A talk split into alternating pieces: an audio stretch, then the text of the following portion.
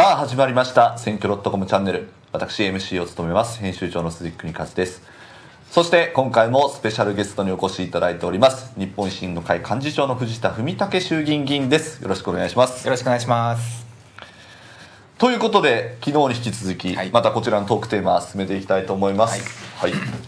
ひ。あこれじゃあずっと僕が弾けるわけですね。ここからはもう引けますんで。はい、はい。あ、じゃあいただいても、あ、八番ですね。ほう、幹事長のお金事情を教えてって、これ 結構えげつない質問ですね。うん えーっと、幹事長のお金事情を教えて、政務、これは自民党ですかね？はい。自民党のちょっとあの少し朝日新聞の記事ですけども。えー自民党党幹部ら12人に政策活動費を49回にわたり約9億8000万円支出そのうち3分の2の約6億が二階さんだったということで、藤田さんもこんなにもらってるんですか？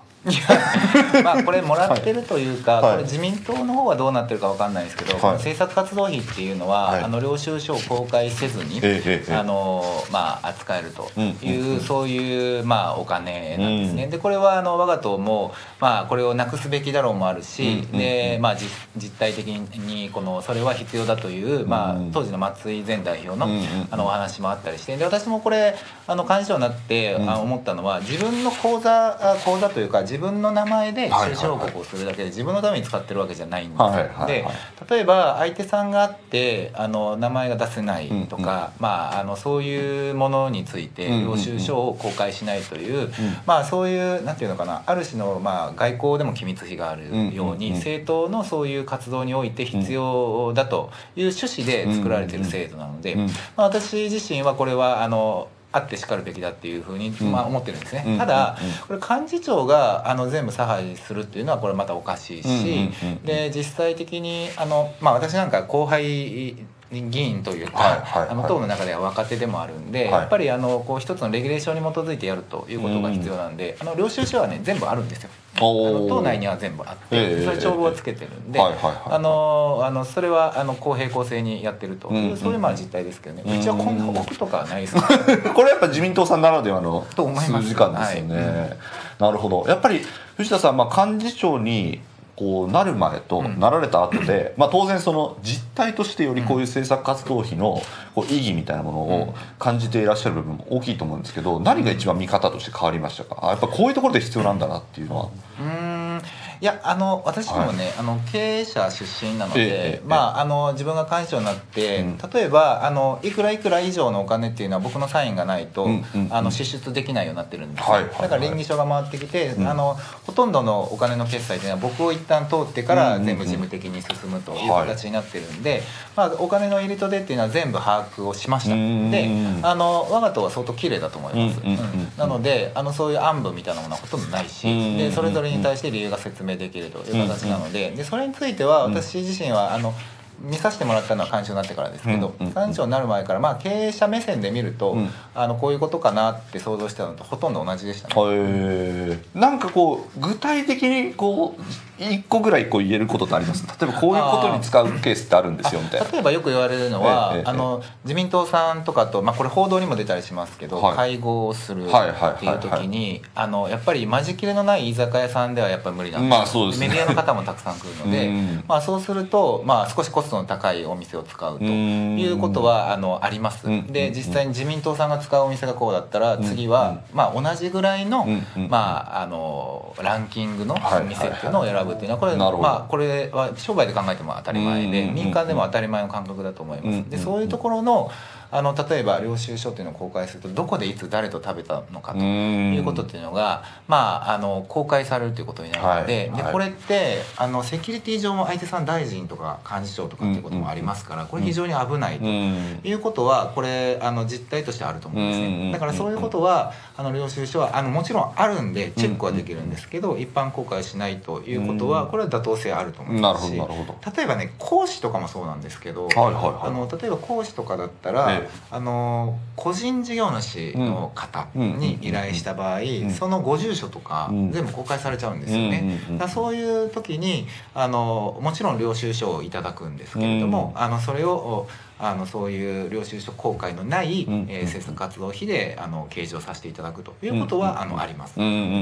ん。そうですよね。だからまあもちろん日本維新の会は、まあ、情報公開を非常に積極的に 多分やってらっしゃる政党ですけど、じゃあ本当に外交機密のようにうん。全ての情報を全部オープンにした方がうん。本当にじゃあ国民のためになるかっていうとそれはもしかしたらやっぱり違う部分もあるんじゃないかっていうことですよね。きっとそうですね、うん。あのこれねああの私自身は例えば、はい。党は旧文通費、はい。あの文書通信交通滞在費って個人にいただけるんですね、で議員の個人に100万円いただいて、うん。でこれ領収書公開がいらないから、うんうんまあ言ったら生活費とか有給費に使ってるんじゃないかというご批判、うん。これはあのもっともなことだと思うんですね、うん。それはなぜなら個人の良心でうん。ちゃんと使うか帳簿をつけるかそれかはい適当に使うか決めれちゃうわけですね、はい。それが年間1200万もあると、はい。でこれおかしいと思うんですね、うんうん。ただ政党って私は幹事長にうん。ちゃんとガバナンスのもとうん。代表が選挙で選ばれうん。で代表が権限を持って私を指名して罷免権もあるという中ででそういうあのお金の使い方のレギュレーションも党内でちゃんとあってうん。ガバナンスに基づいて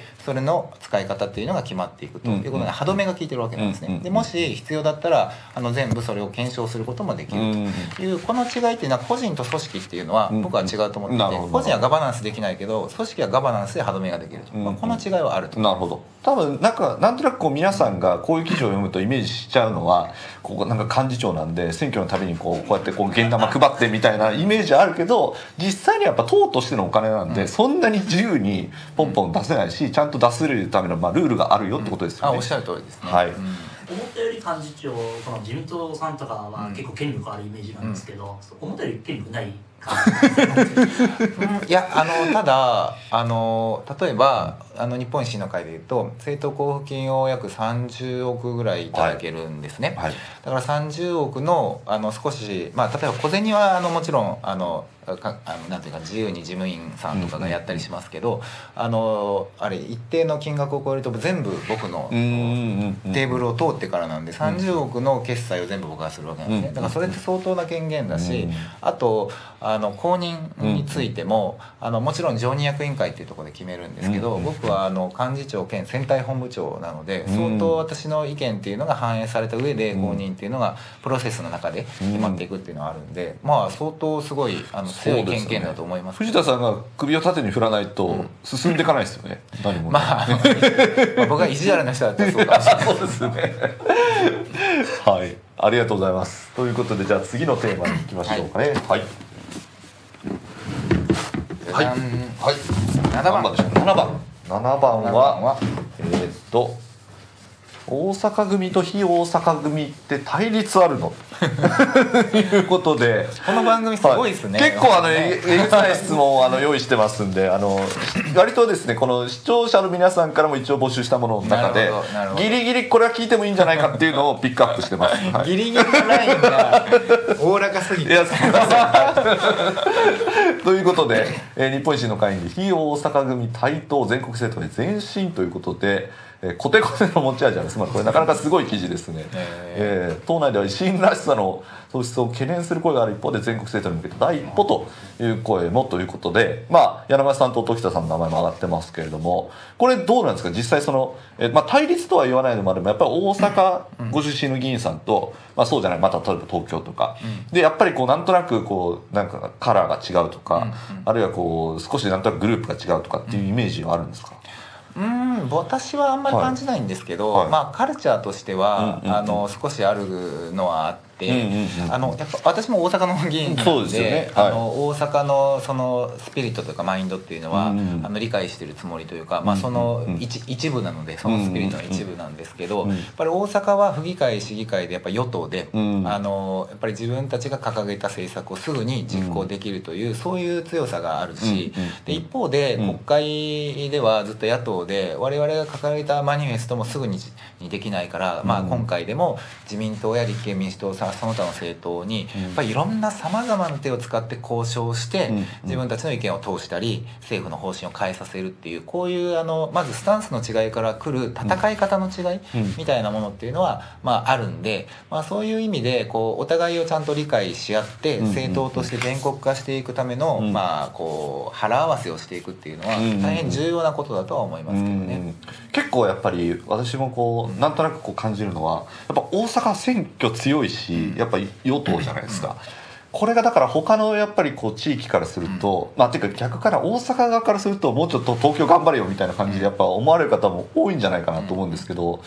でも実際にはやっぱ東京で勝つ、まあ、選挙勝つのってやっぱりもっと難しいですよね、い日本維新の会にとっては。その辺はなんか皆さんがうまくちゃんとこうなんかこう考えてらっしゃる感じなんですかね。これはでも、あのそれぞれ議員のキャリアによっても考え方ちょっと違うんですけど、はいはい。は例えば僕は、あの割と後発組の議員なんですけど、うん自分が衆議院に出た時には地元にやっぱりもともと議員さんがいて、うんやっぱり活動もしてたし、うん。すごい助けていただいたあの中の、うん。まあ、ある種のみこしにも乗らせていただいたところもあるし、うんまあ、それでも最初1回目負けたんですけど、うんうんまあ、そういうふうにあのある程度、まあ、議員の仲間がいるところからスタートさせてもらったもの、それから、まあ、風で通る人もまあもちろんいます、はいはい。でも大阪維新の最初の人は何もないとこからスタートしてるんで、もうすごいフロンティア精神でやってきたっていう自負もあるしそれは間違いない事実なんですよ、うんうんで一方で今考えると、じゃあ今回の統一地方選挙でも陣営が整って、うんまあ、選挙として、まあ、あの強いのはもちろん大阪なんですけど、それ以外のところは本当に一人であの陣営を作って、えー作って仲間が周りにいない中やり始めるっていうところたくさんあるんですよね。はい。でそうやって今だけを見ると大阪以外の方がうん。めちゃめちゃしんどいし、うん。ここで勝ち上がるのは大変だし、うん。勝ったら褒めてあげるべきだと思うんですよ、うん。称賛すべきそういはいうところだと思うんで、だからあのどっちがいいとかどっちが悪いとか、うん。まあ、じゃなくてそれぞれをまあ理解し合って、うん。でこう助け合うとそういう風土を作りたいなとは思いますけどね。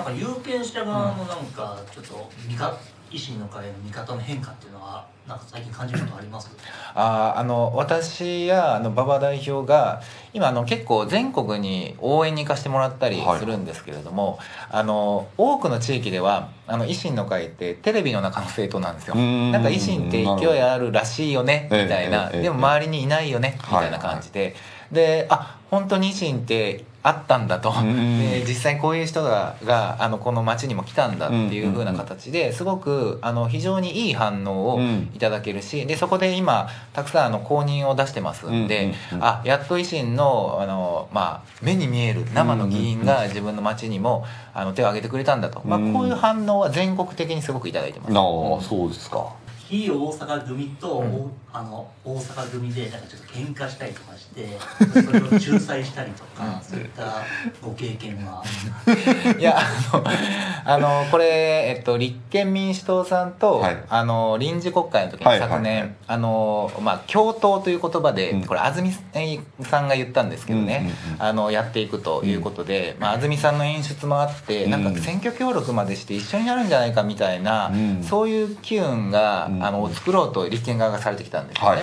でそしたらあの大阪のお皆さんからしたらたまったもんじゃないとうん。いうことで、どういうことだという、まあ、お叱りをたくさん受けました、でも実態的にはこれ臨時国会終わって皆さんも納得いただいたんですけれどもやっぱり自民党を動かしていく自民党を倒していくために、うん。立憲さんと僕らが、まあ、ある種五越同州だけど一緒に組めるところは組んでプレッシャーをかけまくると。うん。いうことをまあやろうっていうことが趣旨で、うん。であの一個一個政策ベースで、うん。あの一緒にやれるところはやりましょう、うん。無理なところは無理ですと。こうやったんですね、うん。でもそれなぜ大阪組からお叱りを受けたかっていうとこれはね多分ね僕のせいではい。あの幹事長っていう役割は、ええ。あのおそらくそういう党内のこの結束を固めていく潤滑油じゃないといけないんで、まあ、多分大阪の人たちがこう思うかなということを先回りして多分ご説明をねちゃんとあのやっとったらよかったなと思って後でね結構皆さんに丁寧にお話をさせてもらったらあのご納得いただけてるんであの今はそんなあの最初はもうすごい怒られたりしましたけどあのだから仲裁というか僕が怒られた方なんですけどね。これ まあでも私ちょっと思うんですけど、はいはい。私も議員時代に実際にあったのが、うん。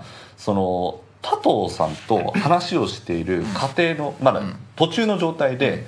でそうすると当然その外には出せないじゃないですか。そうですね。でもその実は他党側からある程度情報がそのメディアに流れてで、えっとそれを初めてその所属議員が知るみたいなのって結構あるじゃないですか。ありますね。その時ってなんかいやいやど俺どうしようもねえよみたいな話になりませんか？それが結構腕の見せ所でだから先に今言えないし言ったら広がっちゃうっていうのもあるんで,、そうですよね。どのタイミングで誰に言うかっていうのはこれ非常に難しくて腕の見せ所だし、うん。でそれをやるために、うん。多分日頃からうん。やっぱりあの各地域の、まあ、キーマンというか、うん。あの皆さんと、うん。あのちゃんとコミュニケーションを取れる、はい。人間関係がある状態を作っておくっていうのが、まあ、大事かなっていうふうには思ってるんですけどね。はい。あとはね僕あの定例記者会見を1週間に1回やってるんで、ええこれあの党内の人にも見てもらうためにわざとちょっと細かく説明したりとかやってるんですよ。